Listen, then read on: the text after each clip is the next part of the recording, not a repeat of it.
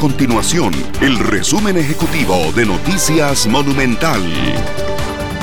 Hola, mi nombre es Fernanda Romero y estas son las informaciones más importantes del día en Noticias Monumental. La compañía Intel anunció una ampliación de sus operaciones en el país mediante una planta de ensamble y prueba que permitirá la contratación de al menos 200 personas en el 2021. El Sindicato Nacional de Enfermería denunció penalmente a tres jefes del Hospital San Juan de Dios por los supuestos delitos de abuso de la autoridad y violación de medidas sanitarias.